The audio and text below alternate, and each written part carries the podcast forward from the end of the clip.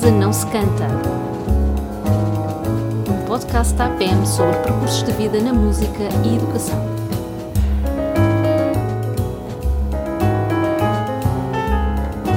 Rui Ferreira, muito obrigada por este, esta disponibilidade de podermos conversar e aqui num sítio tão agradável, cheio de boa pintura portuguesa, o, o Politécnico do Porto, uh, e uh, para termos esta conversa sobre, sobre percursos, sobre a música, sobre a educação. Hum. Muito obrigada. É, muito, muito obrigado, Rui. É um prazer, é um prazer estar aqui, ter-nos uh, recebido.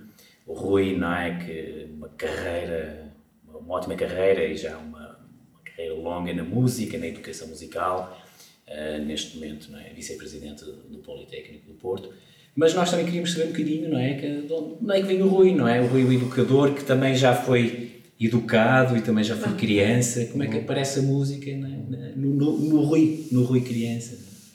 Um, bom, antes de mais, não é devolver os cumprimentos, é agradecer-vos eh, do coração terem vindo ter comigo. Um, e acho que vocês vão perceber que talvez dos meus maiores prazeres a seguir à, à comida à gastronomia é conversar. Uh, e por isso para mim não é nada difícil, portanto vai ser certamente para mim, espero também para vocês, muito agradável esta conversa. Como é que a música surgiu no, no Rui? Uh, eu não sei bem, uh, eu acho que o Rui Ferreira foi-se fazendo. nunca planeou nada, nunca tracei um plano, quero fazer isto, quero ir por ali, quero ser isto. Não, fui-me fazendo e fui um, agarrando uh, oportunidades que foram aparecendo. As memórias mais remotas que eu tenho de música serão uh, eu, o meu irmão, na varanda, de uma das varandas da casa dos meus pais, verão, calor, e nós os dois brincávamos muito um com o outro, embora o meu irmão seja 4 anos mais novo que eu, um, a tocar instrumentos inventados por nós, com caixas de bolachas, com pedaços de cartão, com, com tubos de, de costura, porque a minha mãe uh, tinha um ateliê de, de, de costura, uh, e portanto fazíamos música, cantávamos, tocávamos, batíamos nas caixas e tal. É talvez a memória mais remota. Um, isto assim, uma coisa que eu acho que é mais que é mais construída por nós, por mim, pelo meu irmão, uhum. e que de certa, de certa forma foi, era algo que nós fazíamos, queríamos fazer, era intencional. Não estou a referir àquelas memórias, uh, digamos, de uma, de, uma, de uma vivência passiva relativamente à música, como ouvir música, ouvir, em minha casa dos meus pais ouvia-se muita música, sempre. Uh, e a minha mãe cantava bastante, a minha avó cantava bastante, eh, embora fosse uma mulher muito frágil, muito, muito ferida pela vida, mas cantava, cantava para os netos. E, e depois foi acontecendo, não sei, várias coisas. Uh, há uma memória que eu não tenho, mas que me contam, portanto é uma memória uh, adquirida, uhum. uh, dos meus tios. eu tive, tive vários tios, dois deles, portanto, ela, irmã do meu pai, chamava-se Alice, e tinha formação no Conservatório do Porto em canto e chegou a fazer ópera e era professor de canto e tal. E ele, espanhol, de Barcelona, refugiado com os pais da Guerra Civil, chamado Ramon, violinista. Eh, e tocava tocou na Orquestra Sinfónica do Porto vários anos, depois passou para viola, depois passou a ser o, o programador, o manager, o que quiserem, da, da orquestra. E eles contam que eh, eu era assim uma espécie de passaporte para o meu tio, na altura ainda namorado, sair com a minha tia, namorada. Certo. Portanto, eh, eles iam, passavam em casa dos meus pais, eh, pegavam em mim para ir passear comigo, ou ele passava em casa dos meus pais, ou ela passava para ir passear comigo, e eu era o salvo-conduto para ele ir depois ter com a minha tia, ou vice-versa. E levavam-me a passear. E, pelos vistos, eu teria três anos, eh, por volta disso, três para quatro anos. Levavam-me para o conservatório de Música do Porto, porque eles tinham lá aulas. Ah, e levavam-me para o conservatório. Eu, se calhar, constatei mais esta história quando eu próprio, aluno do conservatório, muitos anos mais tarde, e já vos falarei de, de, desse percurso, ou melhor, dessa entrada no conservatório, um, uma professora que eu encontrei, confesso que já não me lembro exatamente quem era a professora, E eu, por acaso, falei com o meu tio, que era violinista, que tocava na orquestra, chamava-se Ramon Miraval, e ela disse: É sobrinho do Ramon e da Alice? Sou. Ah, não me diga que é aquele miúdo pequenino que vinha cá com eles quando eles vinham ter aulas e ficava a assistir às aulas deles. Portanto, eu de facto não tenho uma memória própria desse tempo, mas por visto isso aconteceu. Era um uso muito de pequenino. Um uso muito pequenino, é. Depois, mais tarde, uh, o meu tio, como vos disse, como ele estava ligado à orquestra, sabendo ele do meu gosto pela música, uh, enviava-me convites e bilhetes para assistir aos concertos. Todos os concertos da Orquestra Sinfónica, isto nos anos no início dos anos 70, eh, fosse no, no Rivoli, frequentemente no Rivoli, alguns no Coliseu, as óperas que vinham ao Porto também, eu tinha sempre bilhetes para ir assistir. Eh, e, portanto, isso marcou um bocado esse, esse percurso. Depois desse um outro percurso, um outro caso interessante, eu pelo menos tenho muito gosto nisso. Havia uma senhora na cidade do Porto, a quem eu acho que ainda não foi feita a homenagem de vida, pode ser que um dia seja feita. Chamava-se Leonor Costa Lima. Uhum. Uh, há artigos, já vi pelo menos um ou dois artigos escritos sobre ela na, na revista da APM pois, há muitos anos. É isso, no boletim ainda. No boletim ainda, exatamente. No boletim, pois. Uh, a Leonor Costa Lima era uma senhora uh, pianista, uh, professora de canto coral, na altura chamada assim, na, na no ciclo preparatório. Ah, não, era não, mesmo no, ciclo preparatório. preparatório. No ciclo preparatório. Pois. Na altura seria já ciclo Uh, e ela um dia uh, apaixonou-se, digamos assim, pelas vozes femininas de algumas das suas alunas e criou um grupo feminino no Porto. Chamava-se Organum, que é uma das primeiras formas musicais uh, conhecida. E, e fez um corpo feminino. As meninas têm esta tendência a crescer, não é? Nós também todos crescemos, não, é? não ficam sempre meninas para sempre, foram crescendo. E o que é que acontece quando as meninas crescem? Começam a descobrir outros interesses, nomeadamente os namorados e os namoricos. Portanto, aconteceu com essas meninas também. E uma dessas meninas, eh, por sinal era filha de uns amigos dos meus pais, eh, lembrou-se de olhar para mim e, portanto, lá vêm os namoricos. E comeu, e outros rapazes, e não sei o quê. Essa Lina Costa Lima foi muito inteligente, a dada altura, porque percebeu elas estão a crescer, elas vão criar outros interesses, eu vou perdê-las. Como é que eu vou dar a volta a isto? Vou convidar, os, claro, vou convidar os rapazes para virem para aqui. Nós já íamos assistir aos ensaios. Não tínhamos interesse nenhum na música que elas faziam. Tínhamos interesse em olhar para as raparigas e ficar ali encantados a ver as meninas fazer música. E ela convidou-nos para entrarmos para o grupo eh, e eu aceitei. Com outros colegas fui dos primeiros a entrar. Eu aceitei. Uh, não creio, creio que não vou cometer em confidência nenhuma que um dos rapazes que entrou também, que mais tarde viria a ser meu cunhado, chama-se Paulo Ferreira de Castro. Ah.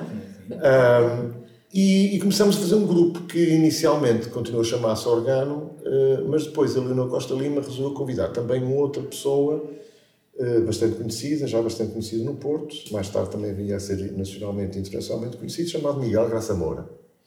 E com o Miguel Graça Moura fizeram um, um, grupo mais avançado, mais amplo. Portanto, não só se cantava, como se tocou, sempre se tocou orfe, sempre se tocou peças orfe, sempre se tocou e se fez música com o instrumental orfe, como também se fazia dança contemporânea e, e, e, teatro, e depois começamos todos a aprender instrumentos, enfim. Estamos a falar no início dos anos 70? Estamos a falar de... Mais tarde, não é?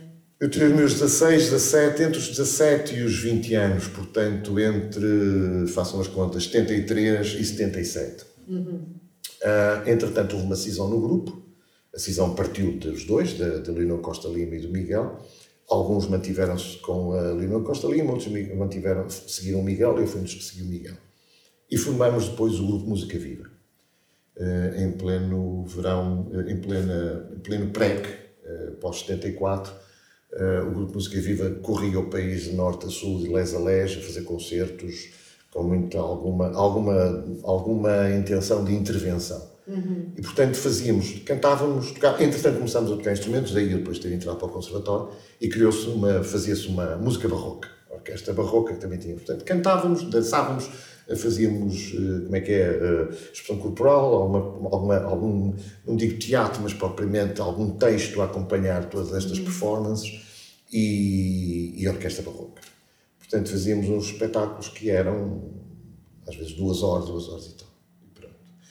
E portanto foi nessa transição que eu, de repente, muito motivado e também muito incentivado pelo, pelo Miguel e por, todos os, os, os, rapazes, raparigas, colegas que estávamos neste grupo, um, pensei que a forma de, de facto, consolidar alguns dos conhecimentos que tinha era entrar para o Conservatório. Portanto, fui para o Conservatório e entrei em 1975, talvez 76. Já tinha 19 anos.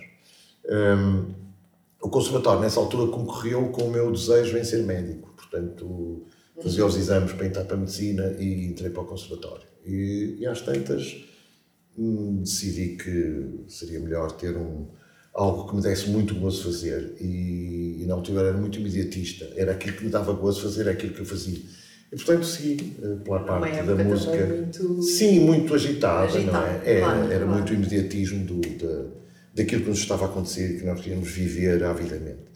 Portanto, resolvi seguir pelo conservatório e deixar a ideia das medicinas para outros. Não me arrependi, de facto. Uh, E foi para instrumento, algum instrumento, canto? Olha, deu-se uma coisa, deu-se um acaso interessante. Eu queria ser contrabaixista, gosto muito de contrabaixo, sempre gosto de contrabaixo e acho que se, quando um dia parar de trabalhar, eh, entrar na minha aposentação, se calhar vou aprender a tocar contrabaixo, porque sempre gostei muito de contrabaixo. Diz com a minha estatura eh, e diz com aquilo que eu, em primeiro lugar, ouço na música, que é a base, o baixo. E, e fui para o conservatório para que contrabaixo. Contrabaixo não temos. Estamos em 70 e, como é que eu disse, 75, 76. Não temos contrabaixo. Também não há aulas de contrabaixo. Não, nós temos, eh, temos um, um professor de contrabaixo, mas que só vem cá uns dias, mas não temos instrumento. Se arranjar instrumento, onde é que eu vou arranjar um contrabaixo nessa altura? Minha senhora, não pode ser. Pois, não temos contrabaixo. Olha, só se quiser violoncelo, que é o mais parecido.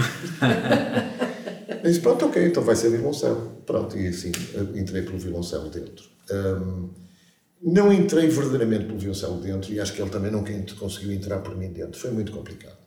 Foram anos e anos a, a, à luta com o violoncelo um, e depois fixei metas para mim. Não quero pelo menos terminar o, o, o, o curso geral, na altura eram seis anos, e depois se verá se passo para o curso superior. Ainda passei para o curso superior, mas entretanto outras coisas se atravessaram e, e o violoncelo foi arredado para, para sempre. Um, E a educação estava sempre presente em termos a educação de... esteve sempre presente. Vamos à questão da Sim, educação. vamos à questão da educação. Sim. Lá está, voltamos nós à questão da, da, do órgão da, da Leonor Costa Lima e do Música Viva. Nessa altura, tinha, uh, tinha acontecido em Lisboa um primeiro curso sobre metodologia órfã, sobre sistema órfão, uh, organizado pela doutora Madalena, Madalena Perdigão e foi na Gulbenkian. E foi na Gulbenkian. Exatamente. Vieram algumas pessoas, eu não, não tive nada a ver com isso, mas entre as várias pessoas que vieram, uma delas destacou-se e chamava-se José Vitac. Uhum. Era um jovem uh, que estava uh, a entrar nessa área também. Ele veio a convite, uh, terá sido em 72, talvez, até talvez antes, não sei. E naquela altura era preciso material, era preciso instrumental. E a casa de instrumentos que forneceu esses instrumentos era do Porto, chamava-se Rovina. Exato. E, portanto, o que é que acontece? Uh, o Rovina, uh, aconselhado por algumas pessoas, nomeadamente por uma, volto a chamar, volto a falar, chamada Graça Moura, apostou naquele tipo de instrumental e apostou naquele tipo de nova pedagogia musical. Uhum. Passado alguns anos, não sei se um, dois, três, uh, convidou o José Vitac para vir fazer uma, um curso de verão ao Porto. E eu fui frequentar. E, portanto, eu frequentei nessa altura em que os nomes muito mais velhos uh, também estavam a frequentar. Uh, lembro-me do, do António Pinho Vargas, lembro-me da, da, da, da Odete Gouveia, da, da Graça Mota, uh, do Zé Nogueira, sei lá, nomes que, pessoas que foram experimentar, era uma coisa nova, vamos ver. E aquilo, eu tinha os meus 15, 16 anos. era um bocado miúdo, não percebia nada daquilo, mas aquilo fascinou-me. E fascinou-me foi que embora eu não tivesse a preparação que aquelas pessoas tinham, embora não fosse uh, nada, ninguém na música, eu estava Porque essas a falar, pessoas já eram professores. eram professores e eram profissionais. E eu conseguia acompanhá-los. Porque o princípio era esse, mesmo que tu não sabes nada, tu consegues fazer alguma coisa. Uhum. E eu conseguia acompanhá-los. E percebi uma identificação, houve uma identificação muito grave, muito rápida com aquilo. Claro que o, o, esse sim, o método, a metodologia do José Vitac favorece bastante isso E portanto eu achei que aquilo, aquilo foi um, foi assim um, um flash. Um flash. Eu fiquei muito apaixonado por aquilo. E a partir daí todos os anos comecei a fazer. Portanto, todos os anos havia esses cursos, em setembro, e eu comecei a frequentar. Depois de frequentador passei a fazer parte da organização, mais tarde vim eu a ser próprio organizador desses cursos. Uh, e, portanto, esta formação pedagógica antecedeu a formação técnica. Que engraçado, pois. Uh, e eu também percebi que aquilo que eu já conseguia fazer em termos de técnica, de, obviamente leitura de partituras, ouvir, uh, alguma coisa de harmonia que eu fui sabendo por mim próprio, fui aprendendo, permitia-me dar aulas. Começar a dar as aulas. E depois há outro pormenor, e voltamos ao meu incontornável tio espanhol. Uma ocasião, tinha 19 anos, liga-me para casa e diz: Não queres ganhar uns tostões, dar umas aulas? Uh, portanto, estamos a falar de 76, não havia professores, falta enorme, falta professores, e não havia preparação de professores. Eu achei aquilo um bocado absurdo, mas uh, pronto, uh, ousado. Embora, o que é que se passa? É um colégio onde fica Santa Maria de Lamas. Santa Maria de Lamas, uh, Conselho Passo Brandão, coisa que Vamos lá para Santa Maria de Lamas. Então lá fui. Era uma senhora que tinha, estava lá dar aulas, deixou e eu fui para lá. Pronto. Como acontece muitas vezes, vou. E depois, quando chego lá, cai em mim. E agora? O que é que eu vou fazer? o que é que há aqui? Não havia nada. Não havia instrumentos, habituados a cantar e tinham um. Havia aulas de canto coral? Hum? Havia aulas de canto coral? Canto coral e um giradisco rolfeio. Bastante rolfeio.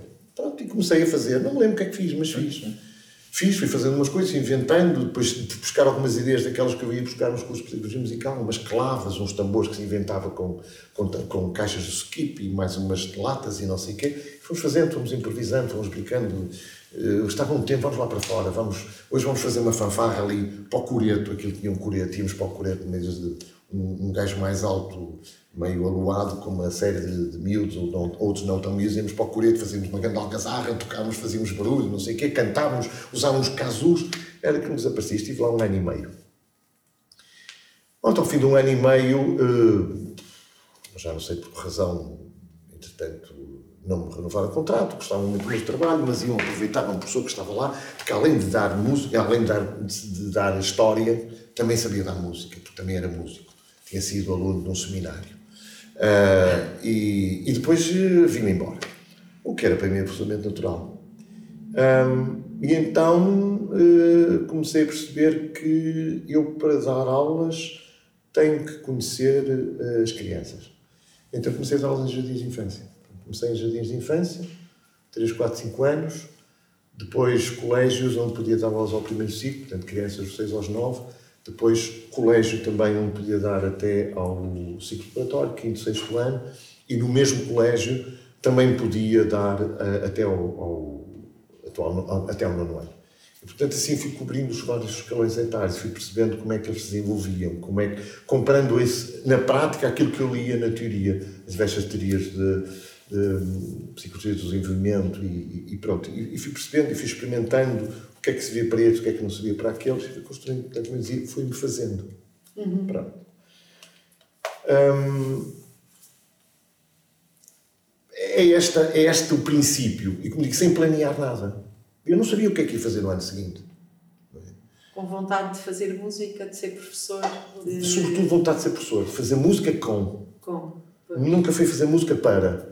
Foi sempre fazer música com. Aliás, no conservatório depois acabei por uh, deixar o violoncelo porque experimentei umas aulas de canto e achei muita piada aquilo e, e tinha enorme facilidade no canto. Ainda mais era tenor na altura e, portanto, tinha facilidade. Eu, eu, o meu esforço era muito menor para, para atingir resultados melhores.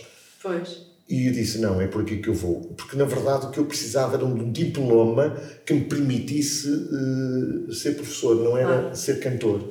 Portanto, aquele diploma servia-me perfeitamente, não é? E, portanto, acabei por fazer o canto e o superior de canto para poder uh, dar as aulas.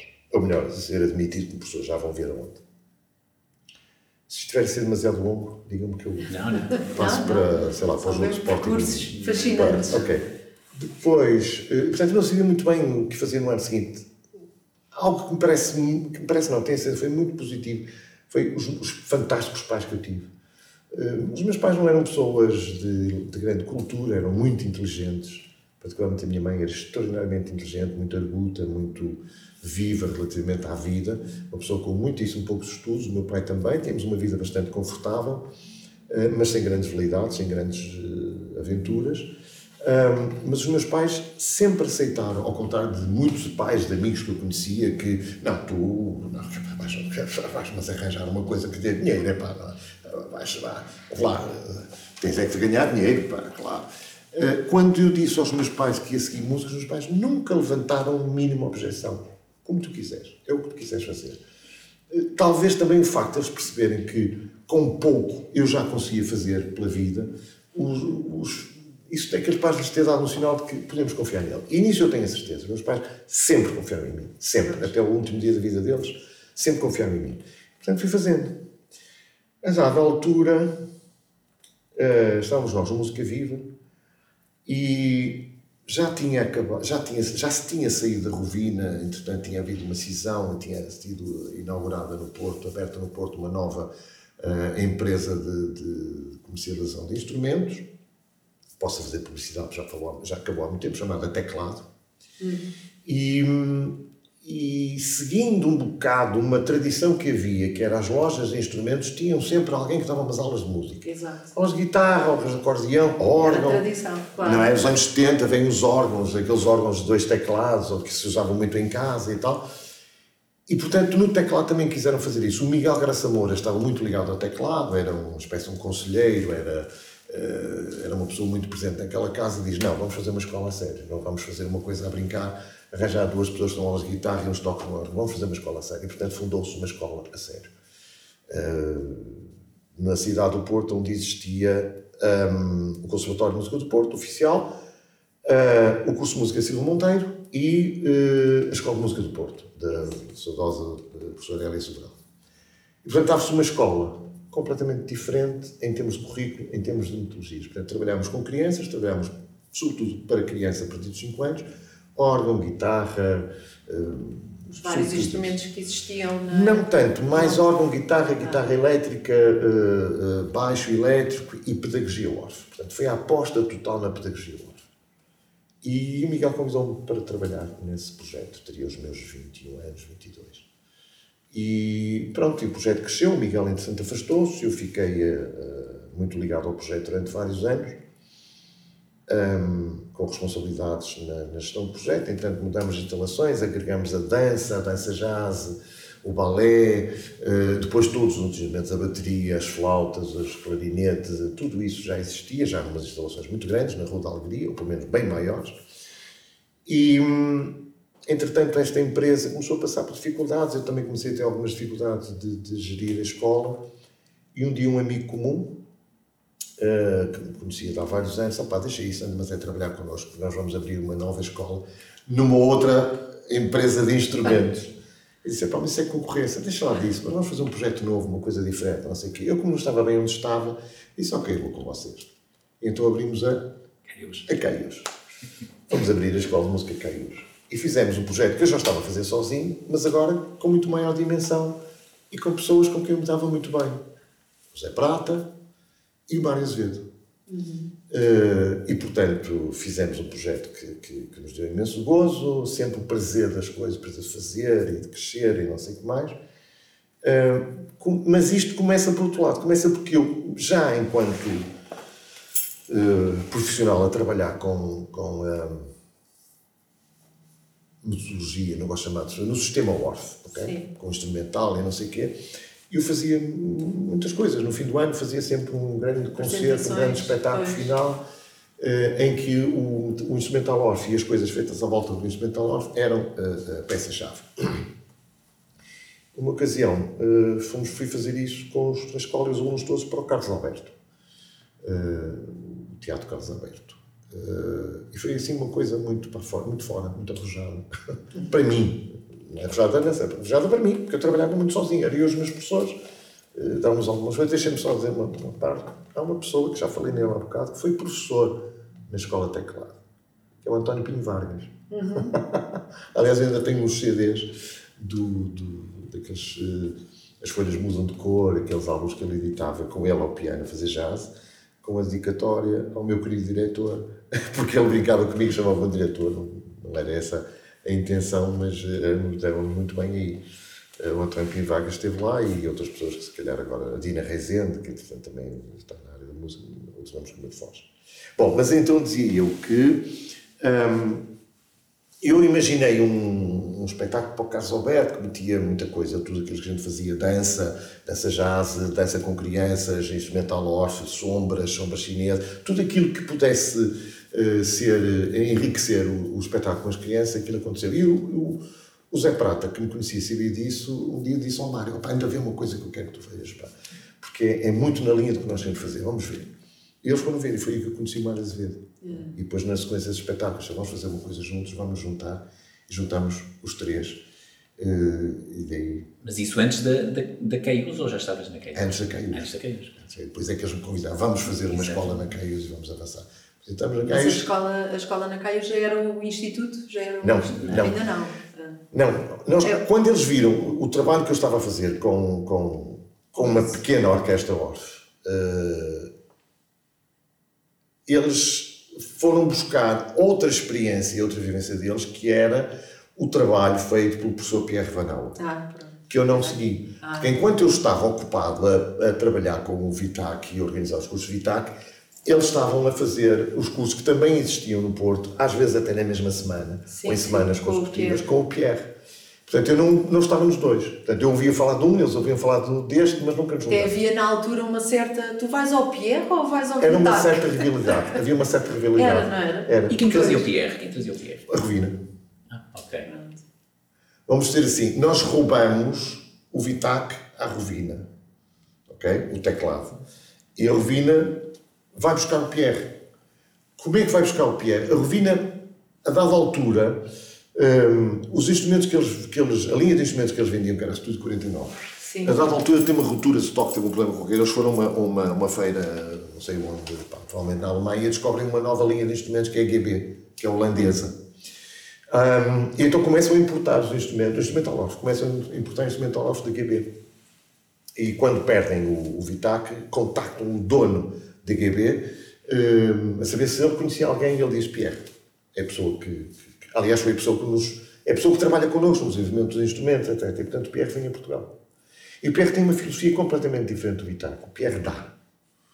Uh, dá, dá tudo. O Pierre fazia, fazia o seu trabalho, conversava e depois olhava para as pessoas e sinalizava às pessoas: tu, tu, tu, tu, tu, se quiseres vir fazer o curso em dezembro na Holanda, Uh, és meu convidado, arranjo-te. Pois, houve vários professores a irem ao Exatamente. Fazer os cursos lá. Fazer os cursos com ele. O Mário foi um deles, o Zé Prata foi outros, uh, muitos, vários. Uh, e peço desculpa às pessoas que foram, que eu não me lembro os nomes, mas também, se calhar, não vem agora à conversa. Mas foram fazer, portanto, eles todos iam para lá, só pagavam a viagem, eles davam-lhes alojamento, refeições e não tinham que pagar nada.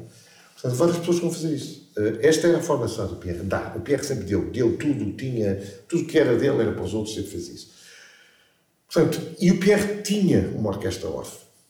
Na Holanda existia a orquestra uh, Pierre Vandal, na academia que ele na altura dirigia. Portanto, eles viram aquele modelo na Holanda e viram aquilo que eu estava a fazer no Porto. Eu não tinha exemplo nenhum. Eu comecei a fazer porque comecei a fazer aquilo que eu via no Vitac. Isso. E pegar nas partituras, pegar nas coisas, pegar nos livros do, do Orff e começar a fazer.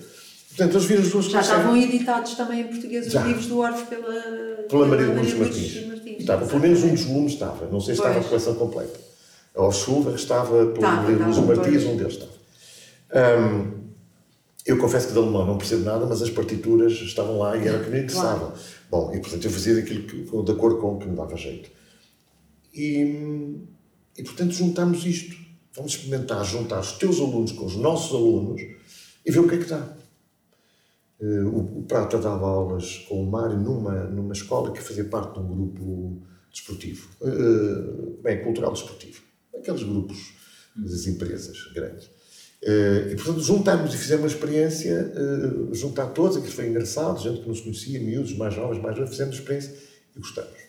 Nós gostamos, eles gostaram, começamos a fazer ensaios e começamos a fazer concertos. E aí, então, sim, temos o, um bocado como aqueles casais, não é? Que primeiro têm os filhos e depois vê, agora temos a criança nas mãos, se calhar é melhor casarmos, não é? E a gente fez isso. Então, agora que temos a criança nas mãos, o melhor é dar-lhe um lar. Então criamos o, o Instituto Off de Porto. Portanto, o Instituto Off de Porto foi a figura jurídica para albergar a, a orquestra, portanto, foi só para albergar a orquestra. Com, Quando... com o edifício? Com... Não, entretanto, uh, o projeto na Caius terminou, porque a Caius é uma empresa comercial e, portanto, tem, tem, outros objetivos, resolveu tomar outros rumos uh, e, portanto, nós não tínhamos, não tínhamos como estar nesses rumos. Então, aí sim, resolvemos procurar um espaço próprio e arranjamos uma, uma casa que foi nossa por 30 e tal anos, onde, de facto, assim, passamos a ter o Instituto fisicamente e de orquestra, ensaiava lá, às vezes ensaiámos fora, etc. Portanto, foi uma aventura que de, funcionava como uma escola de música? Funcionava como uma escola de música. Os uh, miúdos jovens? Dos três até, até, querer, até quererem ir embora. Não tínhamos, nunca tivemos. E era sempre em classes de conjunto que funcionavam? Não, Ou... tínhamos as aulas individuais de instrumento, ah. sempre. Sempre tinha as aulas individuais de instrumento. Uh, sobretudo, não vou dizer que tivéssemos todos os instrumentos, não. Tínhamos aqueles mais comuns, obviamente o piano, Uh, depois tínhamos a percussão, tínhamos, um, um, tínhamos violino, violoncelo, contrabaixo, uh, apareceu um aluno que queria clarinete, arranjámos clarinete, a guitarra, depois a parte da guitarra elétrica, da guitarra baixo, viola baixo. Um, pronto, era aquilo que era mais comum. Mas, de facto, aquilo que nos marcou mais e que talvez fosse a nossa imagem de marca era o trabalho com as crianças. Era o trabalho com as crianças e a orquestra e propriamente. Orquestra, sim, e a orquestra propriamente. A orquestra diz. Não, o processo, dizer, o processo do, de, quer dizer, a ideia pedagógica não é? da orquestra, e nós, nós não falamos, eu não falei, mas eu estou muito ligado, não é? Como, como, vocês sabem, eh, à orquestra, ao início da orquestra é e também ao início do Instituto Lorde. Um, mas, quer dizer, eu acho que, que, que, que, quer que seja a orquestra ou mesmo o Instituto, não é? tinha, tinha aquela orgânica de poder albergar as pessoas é? num, espírito de vamos fazer música uh, e não necessariamente com um projeto definido pedagogicamente, mas sim numa, de uma forma de estar numa casa em que era facilmente não é, adaptável às coisas. É? Portanto, e isso terá sido talvez, uh, e do meu ponto de vista tentando estar a ler um bocadinho à distância as coisas, uma das mais-valias que era, vocês querem fazer música, o que é que queres fazer, o que é que tocas, então vem para cá que nós, que nós vamos aceitar isso. Eu acho que isto era, digamos, o, o princípio do ORF que estava mais é. enraizado do que propriamente é. um método, não é? é. Não, uh, formal método, de fazer música. Não, claro que nós tínhamos um, nós tínhamos um currículo, era o nosso currículo, não, não tinha a ver com currículos de nenhum outro, nenhuma outra escola. Nenhum. Há coisas que nós fazíamos lá que pode parecer um bocadinho soberbo da minha parte, mas somos nós que criamos isso. Por exemplo, a obrigatoriedade de haver música de conjunto. Ninguém fazia música de conjunto em escola nenhuma. Nós fazíamos isso no, já no, nos anos 80, na, na, ainda na CAIUS, e depois passamos para o, para o Instituto Orfe. O aluno tinha que ter as aulas, obviamente, de, de treino auditivo, formação musical, do seu instrumento, mas obrigatoriamente tinha que fazer música de conjunto. Uh, e a música de conjunto passava muito pela orquestra. Portanto, a Orquestra Off do Porto, que criou, que criou uh, identidade própria, depois tinha as suas próprias representações dentro da escola. Havia várias orquestras Orff. Havia vários grupos, mais pequenos, maiores, a fazer isto. E é esse princípio. O que é que tu tocas? Não importa, não tocas nada. Vem fazer música connosco, não é mesmo?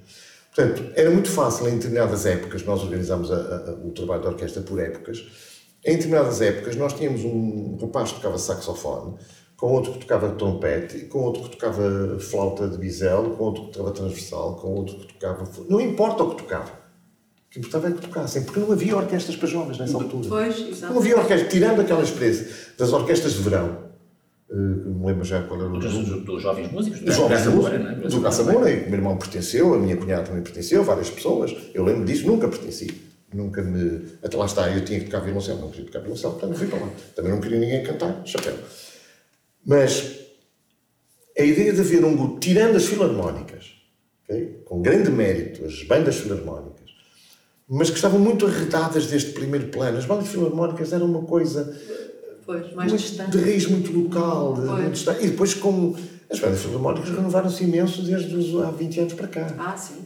Até aos cerca de 20 pois, anos, vocês lembram-se com certeza, sabem do, do, do, do livro que, sim, que, sim, que foi resultado do estudo que no, no, no CIPEM fizemos acerca das bandas filarmónicas, coordenados pela Graça Mota, em que de facto se veio eh, desvendar um bocado o que é a vida nas, das bandas filarmónicas, como elas se adaptaram, se modernizaram. Portanto, há uns 20 anos atrás, as bandas filarmónicas era um, o ensino era passado dos mais velhos para os mais novos, com muito pouca qualidade, mas faziam música. Portanto, tirando a experiência das bandas filarmónicas, onde muitos jovens não, de, de, meios não urbanos podiam pertencer, não vinham fazer música. Os jovens não tinham fazer música. Portanto, se tinham interesse pela dita música rock ou bandas de garagem, sei, fazer umas coisas que eram consequentes, que ao fim de dois, três anos acabava que não dava nada. Portanto, vinham fazer para aqui. E, sobretudo, um jovem que estudasse no conservatório ou numa escola de música de Silva Monteiro, Escola de Música do Porto, tinha estas aulas de instrumento e depois não tinha tocar. Portanto, nós fizemos isso com a orquestra off tocas o instrumento, não tocas, é igual a mesma, anda para, para saber tocar. E na realidade estamos a falar de uma, uma orquestra que chegou a ter quantos elementos na sua Ui, nós tínhamos uma variação, tínhamos uma composição muito variável, havia anos que tínhamos 60, havia anos que tínhamos 120, uh, um ano que tivéssemos mais, tivemos para aí 140, porque depois éramos tantos que tivemos que começar a criar grupos diferentes.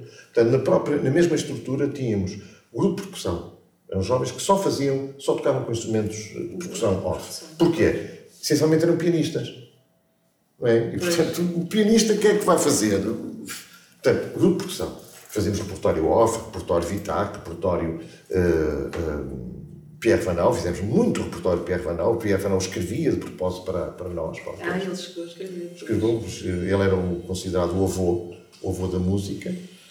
E, e depois uh, tínhamos o grupo, o Ensemble Barroco, portanto, que era um grupo só fazer música barroca, que eram os flautistas, um, sobretudo flautistas e alguns guitarristas, e tínhamos um cravo e não sei o quê, faziam música barroca.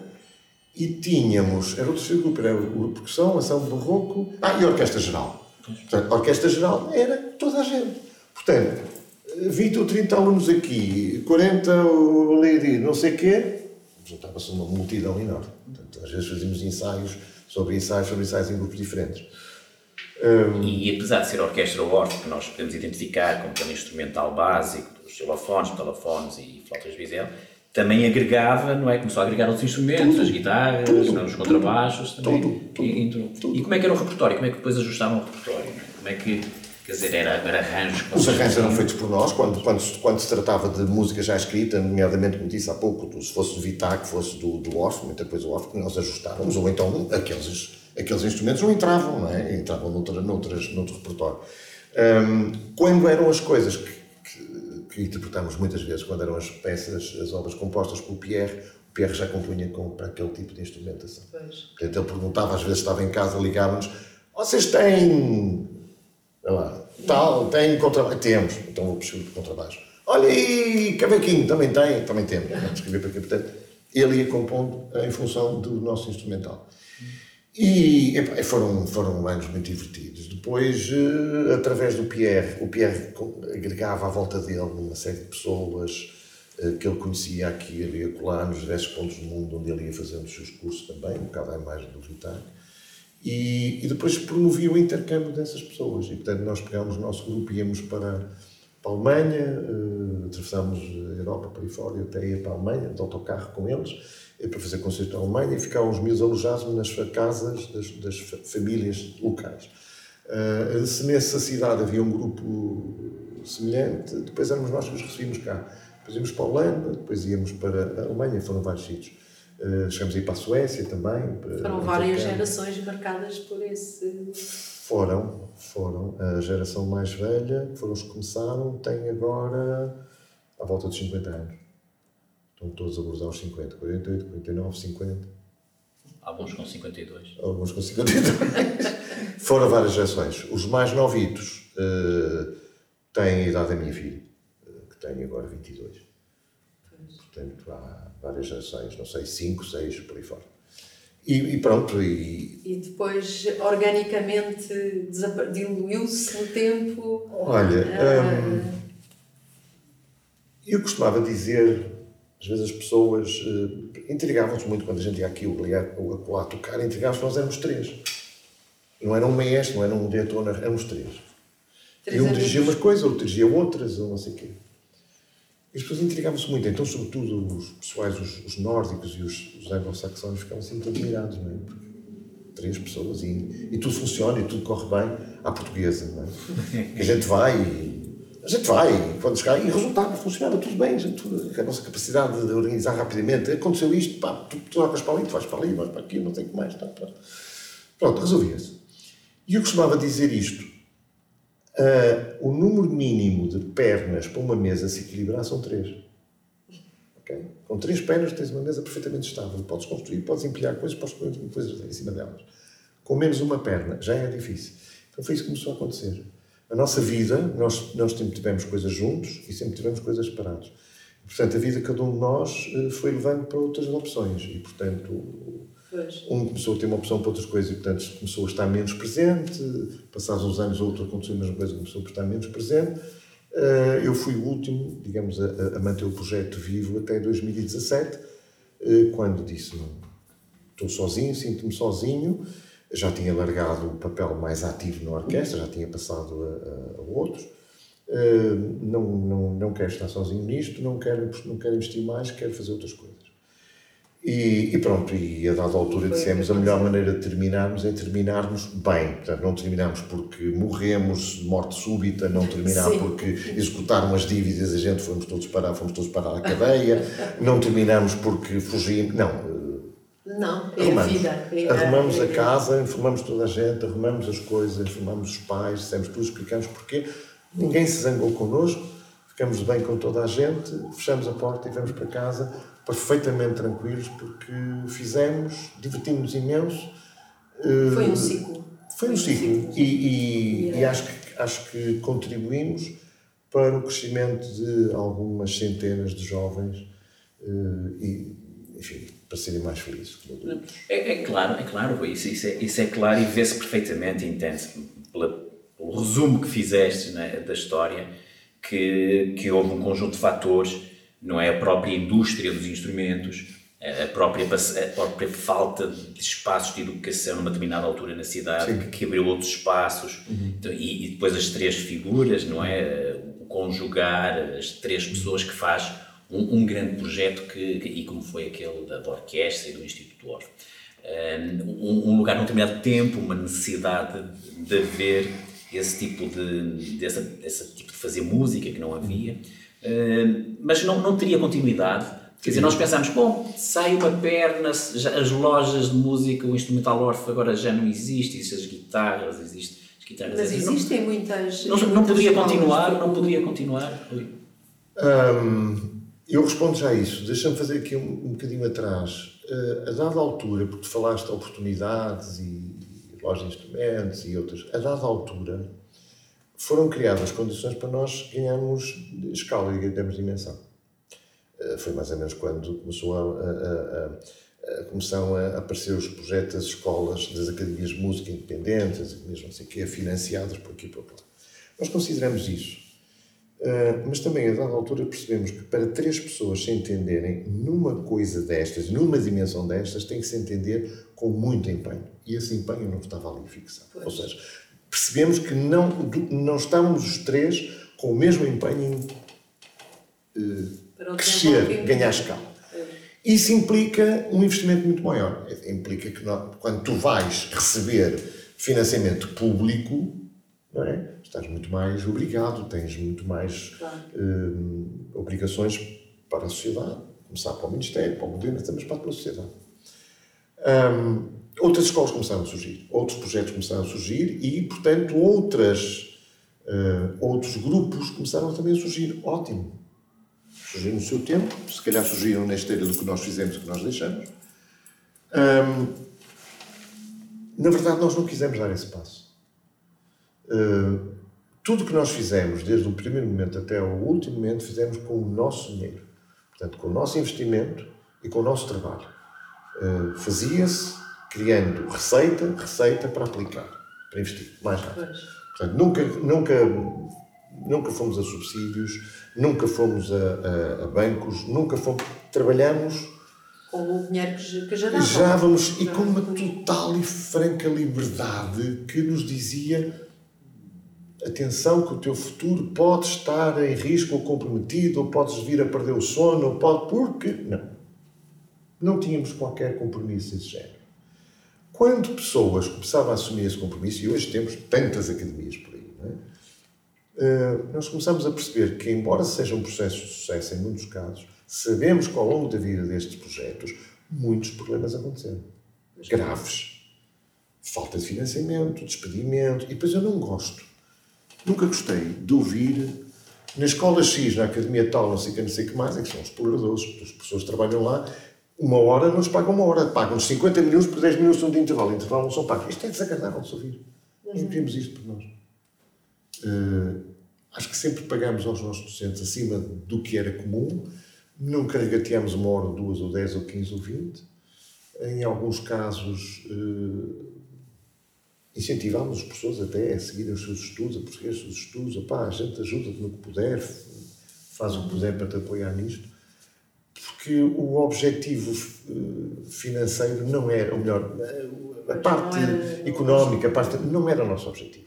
Misturar as duas Porque, coisas. Portanto, também cada um de vocês, os três, como estava a dizer, uh, tinham as suas vidas ou foram construindo. Fomos construindo nossas vidas. Uh, aí as nossas vidas cruzam-se com o ensino superior e com o Instituto Politécnico do Porto. Uh, não quero ser demasiado centrado, mas muito provavelmente, quando eu estava a trabalhar no teclado, em que eu de facto dava a cara por aquele projeto, a dada altura, há uma senhora que, que põe lá os filhos a, a, a ter aulas connosco, conhecia o meu trabalho, conhecia o trabalho do, do projeto, que eu encabeçava, e não seguia um dia entra por dentro e diz-me ali no magistério primário, escola de magistério primário, ficava na mesma rua mais acima. Ali na escola de magistério primário estamos a, a precisar de um professor de, de, de, música. Quer ir lá falar com o diretor, porque não havia concurso na altura, não havia pois, nada. Estamos a falar de 1981, pá, aí, 82. Uh, eu disse, sim, vou, claro que vou. Eu nem sabia muito bem, sabia que a escola de magistério primário era a escola onde formavam professores do ensino primário e tal, lá fui.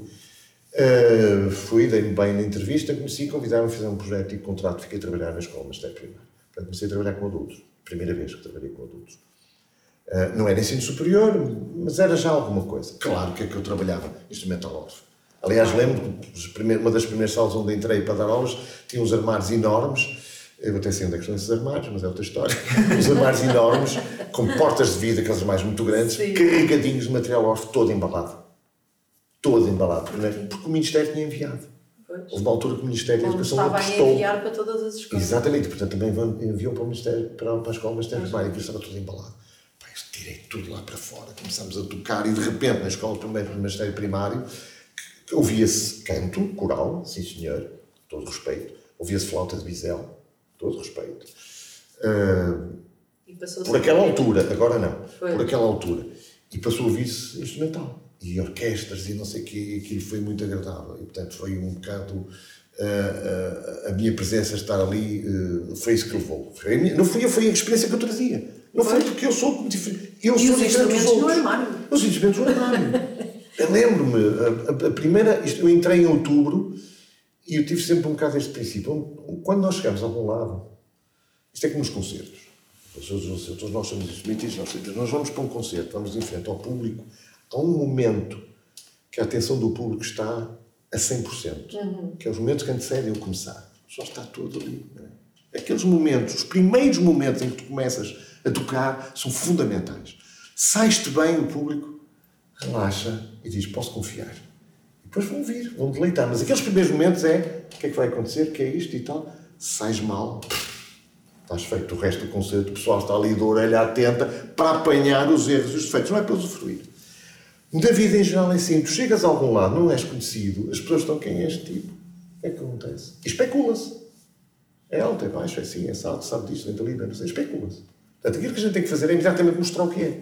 Eu sou este. Não é? Eh, e depende das várias circunstâncias em que tu estás, as várias ocasiões. É que pode ser uma parte mais eh, formal e então tu tens que ser muito formal naquilo que fazes, mas articular muito bem o teu discurso e não sei o quê. Depois de encontro aquilo que acreditas com os interesses dos teus interlocutores ou dos teus espectadores.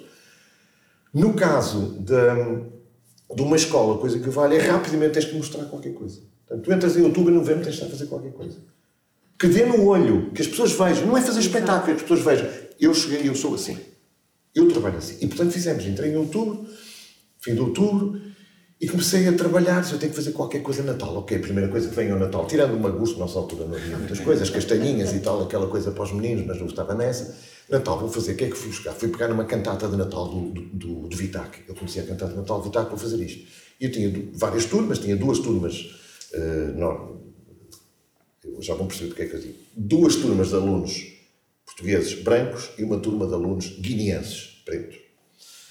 Ao período de um protocolo que havia. Uh, eu tenho que fazer qualquer coisa que meta esta gente toda. E, portanto, mas eles são bons em, em ritmos e em voz. E, portanto, transformei aquela música, aquela cantata de Natal, numa coisa que integrava canções típicas da Guiné com as vozes deles e não sei o que mais. Fiz isso no Salão Nobre do Mastério Primário. A Nossa Senhora era preta, o São José era branco e o Menino Jesus era misto.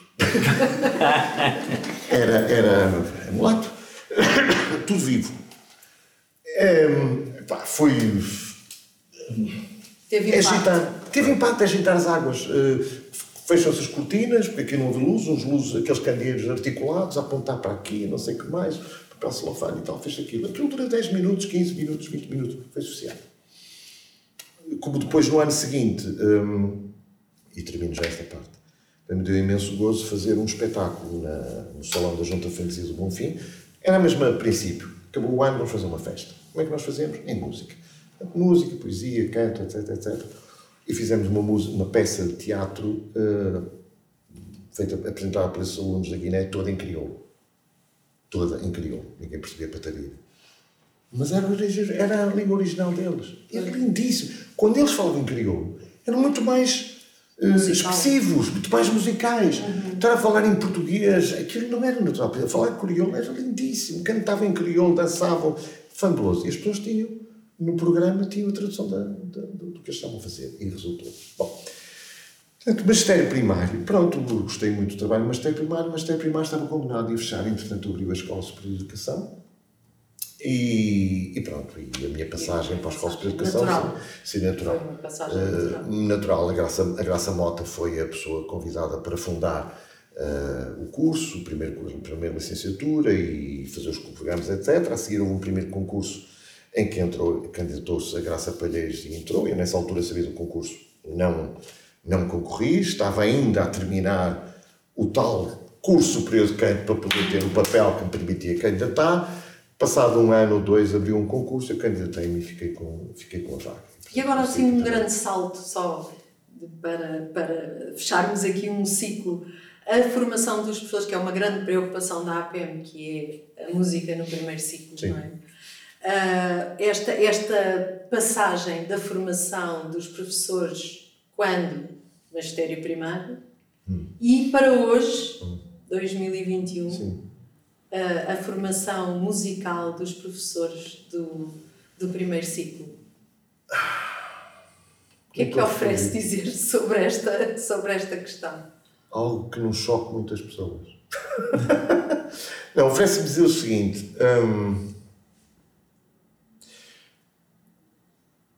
Acho que as licenciaturas, tal como estão atualmente organizadas, hoje não favorecem um, o desenvolvimento das competências mínimas para um professor do primeiro ciclo, para um professor do primeiro ciclo poder, de forma confortável, uh, fazer música, abordar uh, conteúdos musicais nas suas aulas. Não permite. Okay? Antes do conhecido, convencionado, ser conhecido como processo de Bolonha, não é? 2006 a 2009, foi a adaptação de todas as antigas licenciaturas, a coisa era diferente. As licenciaturas, tal como começaram na Escola Superior de Educação e depois eh, em todas as escolas superiores de educação do país, chamavam-se licenciatura, em Educação Básica. Uhum. Okay? Portanto, é quase como um curso de medicina. Uhum. Primeiro, coisa, medicina geral, médicos. E depois é como fazer especialidade. Certo? Aqui haveria licenciatura em Educação Básica. Três anos a fazer formação para Educação Básica, primeiro ciclo. Português, que é fundamental, matemática, que é fundamental, estudo meio, que é fundamental, e depois também dizer, começar a desenvolver, não é formar para, é desenvolver competências no próprio estudante, descobrir a sua musicalidade, descobrir que é capaz de cantar, experiências musicais. Okay? Quando no quarto ano vinha a tal variante de então é que era variante de educação musical, ou variante português-francês, ou português-inglês, ou matemática e ciência, ou educação física, desporto, plástica, etc. E nesse quarto ano, em que era ele pá, 90% dedicado à formação, portanto, à formação da pedagogia da didática da música, com os correspondentes estágios uh, integrados, estágios profissionais, um, digamos que o que se pretendia era desenvolver as competências pedagógicas e didáticas dos estudantes para o segundo ciclo. Exato. Mas essas mesmas competências serviam também para o primeiro ciclo. E, portanto, muitos deles, e ainda hoje acontece, não tendo conseguido recolocação no segundo ciclo, acabaram por vir, vir ser professores do primeiro ciclo, ok? Mas a competência deles para a música é muito maior. Estão formados para o primeiro ciclo. Eles têm, têm a capacidade de transferir o conhecimento que tinham como professores para o segundo ciclo para a música no primeiro ciclo. Atualmente, Licenciatura em Educação Básica é um grande chapéu que dá para tudo. Dá para educação de infância, dá para português, dá para história, dá para geografia, dá para matemática, dá para ciência, dá para não sei o. Não, não, não. Ok. E esses é que vão ser os professores do primeiro ciclo. Esses. Onde é que está a música aí? Um bocadinho. Somadas as coisas são o quê? 6, 7, 8 créditos. Por outro lado, o ensino especializado da música teve aqui um incremento Teve. imenso. Teve, ainda bem, porque acompanhou o desenvolvimento da rede nacional de, de academias e escolas de música que necessita de professores personalizados para esse ensino vocacional. Mas essa formação é adquirida já em nível de mestrado. Okay? Portanto, a licenciatura em Educação Musical que nós temos aqui é uma licenciatura em música que também forma os estudantes. É uma licenciatura em música, ponto. Não tem nada a ver com licenciatura em instrumento, é licenciatura em música onde se aborda o treino, faz-se formação musical com treino auditivo, onde se aborda a análise, a composição, a, a música em conjunto, seja coral, eh, instrumental, onde se aborda também a psicologia da música, a psicologia do desenvolvimento, a, a sociologia da educação, a sociologia da música, tudo isso aparece para formar um, um, um licenciado que será um técnico para atividades musicais, mas não um professor. Uhum. O professor de música é formado no mestrado em Educação Musical. Mas esse mestrado em Educação Musical é orientado para o segundo ciclo. Claro que há uma componente no primeiro ciclo. Estes estudantes que acabam o mestrado, e note que falam em licenciaturas, não é? Uhum. estes mestrados são orientados, inicialmente orientados para o primeiro, segundo e terceiro ciclo. Depois acabou, mais uma vez, mais uma machadada, não é? E acabou a música no terceiro ciclo. Portanto, ela hoje está oficialmente uh, uh, confinado ao segundo ciclo. Primeiro ciclo está lá no programa, faz umas coisas e tal. Só que quem é o professor que o nosso mestrado forma? É o, professor, é o professor que vai para o segundo ciclo, não é o professor que está a dar no primeiro ciclo, não há lugar para ele. Se um agrupamento escolar for suficientemente hábil uh, para saber aproveitar estas competências, é? pode perceber, eu tenho aqui dois, três, quatro pessoas de educação musical no meu agrupamento escolar, dão aulas ao segundo ciclo, mas eu posso aproveitá-los para dar aulas também ao primeiro ciclo. É só sair da rua, atravessar duas ou três ruas, tem ali a escola ao primeiro ciclo, pode ir lá dar aulas. Não, não faz. Portanto, em termos de primeiro ciclo, eu acho que estamos pior. Eu tenho estudantes, ex-estudantes, que são hoje professores, quando o tempo em que eu trabalhava no Master Primário, que são professoras do primeiro ciclo ainda, algumas delas já com 20 e 30 anos de serviço, que dizem, quando nos encontramos, dizem que ainda hoje fazem na escola com os seus miúdos aquilo que aprenderam comigo há, há 30 anos atrás. Dizem, mas fazem, fazem as mesmas canções. As mesmas canções e depois outras que a gente conhece. No fundo, o que é que eles me dizem? Seguem mes a mesma linha, cantar. Cantar é fundamental. Cantar. Não há instrumento, nenhum deles toca instrumento. Um ou outro que uns, consegue arranhar uns acordes de guitarra, usam. Cantar, ouvir música, Okay? Comentar e criticar uh, aquilo que se ouve, portanto, uma audição crítica e audições orientadas. Alguns ainda conseguem usar os musicogramas. Um, e, mas essencialmente é isso: é cantar e ouvir música. Cantar, ouvir música. Uhum. Por exemplo, criar, não. Criar, acho que são raríssimos os que fazem isso. Mas mesmo no segundo ciclo também são raros que fazem no segundo ciclo. Uh, a educação para a criatividade é outra coisa, é outro campeonato. Está um bocadinho arredado dos currículos Eu acho que esse é o desafio, não é? Quer dizer, é aquela ideia do. do dizer, nós falamos muito de currículos, não é? E toda a educação está sempre com este peso dos currículos, porque é aquela questão toda formal e procuramos nos currículos. E todas as histórias que nós ouvimos de, de grandes educadores e de grandes músicos acaba sempre pela descoberta. São sempre é a descoberta, a criatividade, aquilo que uma pessoa quer fazer de maneira diferente que descobriu que ouviu, que era o seu gosto e quer trazer para a educação. Quer dizer, como é que fazemos este equilíbrio, Rui? Tu tens esta experiência toda. Como é que fazemos este equilíbrio? Por um lado temos os currículos que são pensados, não é? Por todos os especialistas, não é? Numa, numa sala e discutidos durante 20 anos. E depois todas as histórias de sucesso, como a tua que nos contaste, vem de uma vontade de procurar, de inventar e de resolver problemas. Como é que fazemos isso numa escola? É possível fazer isso numa escola? E como é que fazemos isso numa escola? Um, escola ideal, não é? uh, eu acho que é importante, parte tudo das pessoas. Parte tudo das pessoas. Uh, podes inventar mil currículos, podes inventar mil reformas.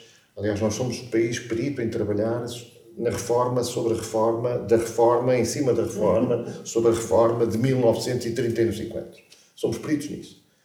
Eh, e raramente se faz a análise e a reflexão sobre o que é que esta reforma da reforma da reforma atuou de facto. Não é? Eh, e não é só fazer os, os números de PISA e as escalas, é, é fazer essa investigação. Eh, eu acho que parte acima de tudo das pessoas. Ponto. São as pessoas que fazem a diferença. São as pessoas. Qualquer pessoa, em qualquer lugar, em qualquer posição, é capaz de inovar. Tem a querer.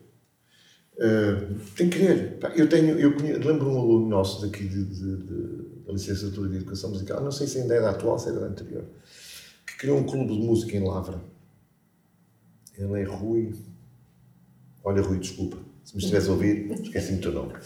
Era saxofonista, também tocava guitarra, criou um clube de música em Lavra. Bom, não fazem ideia que é o clube de música na escola de Lavra. É uma coisa impressionante. Tem estúdio próprio. Ele tem, ele, ele angariou uh, uh, milhares de euros em equipamento. Novas tecnologias. Começou pelas guitarras, pelos amplificadores, pela bateria, pelo não sei o quê. Ele ensina eh, esses instrumentos aos miúdos. Ele é um músico muito bom, multifacetado. E vão tocar em todo. Este, houve um nome grande da música que vos passa pela cabeça, já tocou com eles. Incrível. O Rui Veloso tocou com eles, o Rivianinho tocou com eles, os Chutes e Pontapés tocaram com eles, a Marisa tocou com eles. E eles, inclusive, são um projeto tão interessante, tão rico, que convidam estes nomes e eles dizem, pá, isto é giro, vou fazer com eles. E depois gravam o filme, gravam. Quem é que fez a diferença? Foi a escola que lhes deu os meios? Não, foi ele. Foi ele que criou as condições. Foi ele que chamou os alunos, foi ele que os motivou, levou os instrumentos dele, começou a ensinar os acordes a um, o solo, a bateria, uh, não sei o que mais. E depois diz, é, faz lembrar aquela história, desculpa, faz lembrar a história do, do, do manicômio que, que, constrói uma piscina e convida o, o, ministro para assistir à inauguração da piscina e os, os internados, coitadinhos, doentes mentais, a fazerem saltos para a piscina, coisas com, com cambalhotas, com piruetas e tudo e mais alguma coisa. E o ministro estava fascinado. Isto é fantástico. Como é que vocês conseguem fazer tudo? Diz ele. Imagine quando a piscina tiver água. Acho que é isto, não é? Nós mostramos aquilo que fazemos com pouco, na esperança de que alguém reconheça que aquilo é válido e nos pode dar um, um bocadinho para nós irmos mais além. E esse bocadinho vai criar outra etapa. Só assim é que se consegue fazer as coisas. Não, não acredito que não haja currículo nenhum que, haja, que nos dê as coisas de mão beijada. Não é possível. Não, é, também não sei se é meritocracia, teste meritocracia, teste rótulos. Não, é fazer as coisas. Quando tu fazes, mostras e alguém te dá alguma coisa. Por quantas vezes no office acontecia? A gente fazia um conselho, vinham os pais. É pá, isso é fantástico, olha. Lembro-me de alguém que vos pode ajudar nisto, não sei o que mais, fazer a vossa página, uh, criar as vossas claro. caixas de e-mail. Um São bocadinho... as redes que se criam. São redes. São redes. Não, não vejo outra solução, portanto não... São as pessoas. Resposta tem as pessoas. São as pessoas. Não, são só as pessoas. São só as pessoas. São só as pessoas.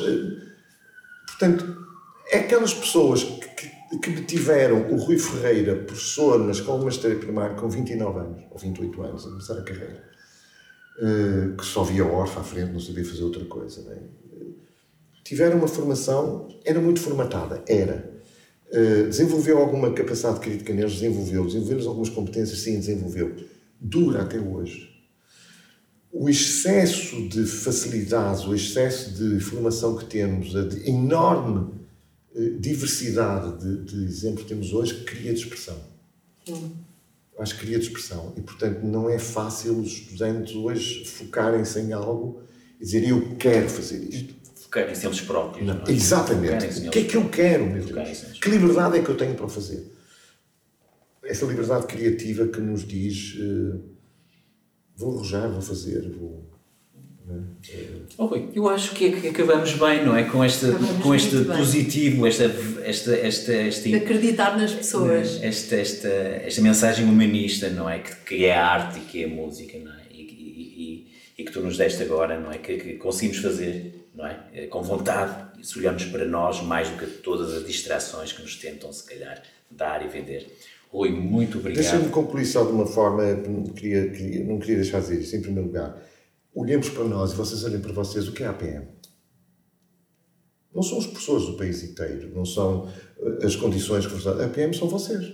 Claro, as pessoas claro. que a fazem, que estão lá abnegadamente, que, que dispõem do seu tempo, que têm uma ideia, que a partilham com os colegas, com os amigos com, e dizem: vamos fazer isto, um podcast, vamos entrevistar aquele tipo lá em cima, não sei o quê, ou aquela que tem um bando com o nome de Gambuzinos, ou uma graça mota que é investidor.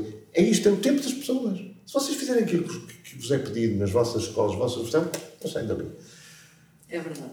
Outra mensagem, uh, começámos há bocado off uh, record uh, sobre isso.